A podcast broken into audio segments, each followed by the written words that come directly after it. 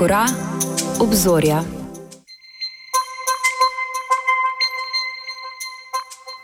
Petindvajset let našega radia Agora slavimo danes. Naš radio, ki je ta čas v najboljših letih z mlado in nad vse motivirano ekipo, je radio Agora pri 25 letih v dobrih rokah. Pomešali smo se med naše zveste poslušalke in poslušalce in zaupali so nam, zakaj radi poslušajo radio Agora, kateri del programa jih zanima in kaj o 25-letnici želijo našemu radiju. Zbranim na jubilejnem dogodku našega radia v IKUL centru smo ponudili tudi možnost, da se preizkusijo v vlogi radicev. Nadeli so si slušalke in poročali za naš radio. Na povabilo kolegice Sare Pan je za mikrofon poprijel tudi Janez Trgar. Za to ni bila nova izkušnja, je povedal. No pa prisluhnimo, kaj je še povedal naš zvesti poslušalec. Ja, zdaj slišim. Je vredno občutek? A s tem je. Ja, ti pozabljaš, da smo imeli v Ljubljani radio študent že v 60-ih letih, konc 60-ih let prejšnjega stoletja, to je bilo 200, ni bilo 1900, ne? in tam sem bil jaz sodelavc. In kot sodelavc radio študent sem bil v Velikovcu oktober 72 aretiran, ne? ker so z Marjanom Sirjencem snela ene plakate Heimadinstowske. Kam ste jih nesli? Nesla so jih potem na, torej tisti dveh ne, ki so jih zaplenili, ker so bila aretirana, ampak druge, ki so jih nabrala na Inštitut za narodnostno vprašanje, kjer so bili shranjeni, nekateri so bili uporabljeni potem v mestnarjem filmu Vrnitev, ker je Marjan Srijenc igral ne, in tam so uprizorili tudi ene hajmedinske demonstracije in tisti plakati originalni bili. Ampak eh, takrat je bilo, ko so naj aretirali, nekaj je bilo grozno zgražanje, kako od vas snimata plakate, dol sem jaz potegnil, pride policija, najo, ne. Hec je bil, ker so rekli, zdaj le bo prišel pa eh, doktor Apovnik prevajati, ne, jaz sem, sem potegnil pa ven izkaznico pres, radio študent, pa mikrofon. Ojej, ojej, ojej. To je bilo pol zadeva še. Radio kdaj tudi prav pride, ne? Tako taka vloga. Ja, tudi, ja. Je pisal, da sem bil naslednji dan v, ker na take stajati tudi naslovna stran, ker so slučajno, ne jaz, ne drugi razstreljali en domovod tisti dan ne, in potem je bilo v istem članku Minderheiten Frage als Vorwand für Terrorakte in je pisal, da je bilo grozno zgražanje, ker sta dva snemala tam plakate Heimadinstowske, ampak policija v Polski isto moja, niti potnika nista več niso hoteli. Zdaj imajo enega Jugosa in v tej knjigi uh, Tito Šaten in Kerotel sem pa pol videl, da to je šlo na Dunaj, pa notranje ministrstvo, kaj bi s tem ne naredili. No, bil je potem postopek in je uh, Franci Cviter bil odvetnik Marjana pokojnega žal. Ste prišli spet na svobodo? 500, ja, ja, piše, ne, auf dem freien Fuß wieder gestellt, ne, 500 šilingov globe za poškodovanje, zlobno poškodovanje tuje lastnine, ker piše, ne, Herausgeber und Eigentümer in tako naprej. Ja, potem se je pa še kaj nadaljevalo. Pa prideva pa do leta 1998, ko se ko so spravili skupaj ne, za radio, za svobodni radio, celovce. Se spomniš tistih časov? Ja, malo se že spomnim. Ja. Malo se spomnim, pa malo se spomnim tistega tudi okolo pretvornikov, pa oddajnikov, pa kdo bi bil ta prav, pa dosti lev, pa dosti desen, pa bolj naš, pa manj naš, pa kdo bi koga prehitil, pa kdo bi kakšno finančno konstrukcijo. Pa se ni pol vedno išlo po vseh računih. Nekaj se spomnim, ampak ker nisem recimo tega prav dokumentiral ali pa nisem pripravljal kakšnega članka o tem, moram reči, pa ker sem že dovolj star, da lahko kakšno stvar tudi blagohotno pozabim. Kaj pa zdaj, ko ima radio 25 let, pa si njegov zvesti poslušalec, kaj voščeš radio, pa kam? vedno je, pravijo, es gibt Luft nach oben. Uh, kam bi se lahko, po tvojem mnenju, radio prihodnje razvil?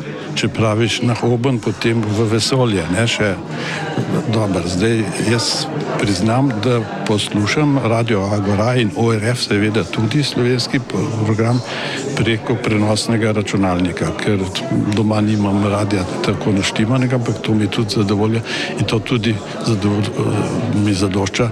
In tudi res, da poslušam na preskok, nekaj, da sem pri tem poslu včasih kot scensko glasbo, tudi tebe, recimo danes do povdne, ko sem okrožnico sestavljal, zraven sem pa na istem računalniku lahko poslušal radio Agora. Seveda želim vse dobro, da se razvija, ker mislim, da je tudi kar odmeven, tudi s to ni publiko, no, ampak so delavci ali pa delamo publiko, ki jih priteguje.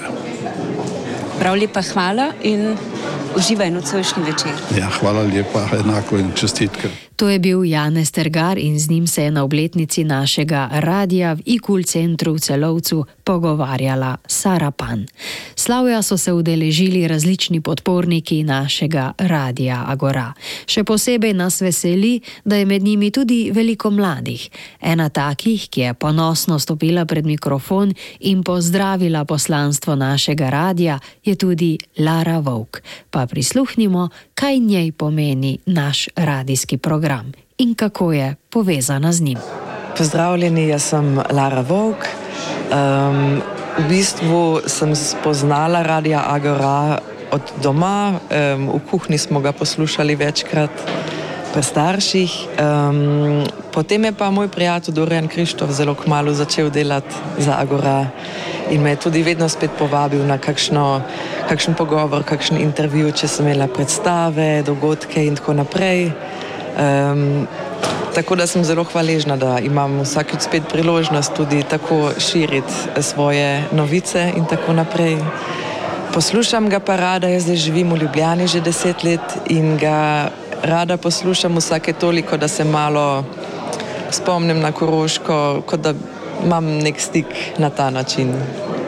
Čestitam pa zelo prisrčno za 25. obletnico in za naprej želim vse, vse najboljše. Zakaj je radio Agora tisti medij, ki mu vsakodnevno rad prisluhne, je povedal tudi naslednji zvesti poslušalec, ki kot pravi, redko katero oddajo zamudi, če jo zamudi, pa jo naknadno poišče na spletu. Jaz sem Danilo Pušnik, sem iz Kotmare vasi in zelo rad poslušam radio Agora, še posebej, kadar sem v avtu. Poslušam vse oddaje, kadar je kaj. In sem zelo ponosen na to, da eh, lahko cel dan v bistvu slovenske oddaje, skoraj vse čisto slovenske oddaje poslušam. Kar pa eno oddajo zamudim, grem pa na internet in gledam in poslušam tam na mojem ekranu in poslušam radio Angora. Katere so tiste vsebine, ki vas pretegnejo? Vsebine so tiste za mene najljubše in najboljše, ko so moji prijatelji, moji znanci, pa tudi iz moje družine, eh, moji sorodniki nekje noti govorijo zelo lepe o lepih stvarih. Se je v 25 letih kaj spremenil naš program Radia Agora? No, seveda je postal bolj interesanten in bolj zanimiv.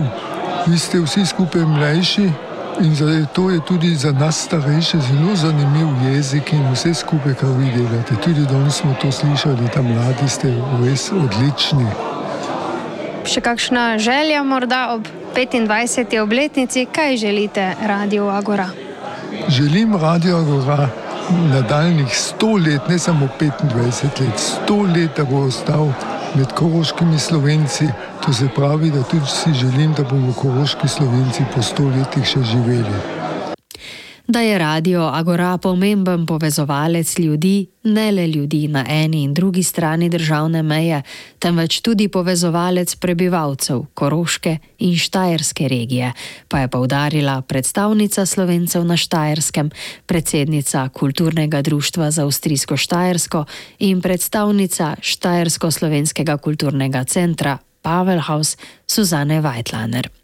Pravi, da rada prisluhne programu Radia Agora in da jo veseli, da z mediji kot smo mi, slovenska beseda, tako na podeželju kot mestu, še kako živi.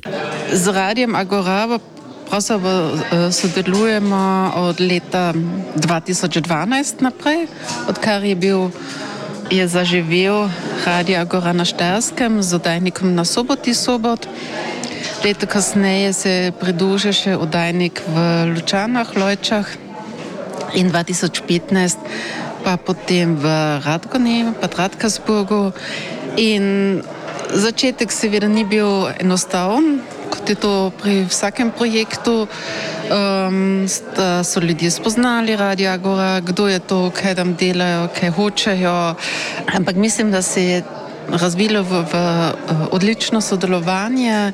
Um, da so tudi domačini odkrili prednosti svobodnega radia. Uh, izvedla sem marsikaj o, o različnih možno, rekreativnih možnostih na soboti, uh, um, poroča o, o šolskih partnerstvih na Južnem Štajerskem in, in med Slovenijo in, in Južno Štajersko. Um, na sveti različnih kmetov, um, seveda veliko kulturnih dogodkov um, med Radgono, Soboto, Mariborom, Gracem.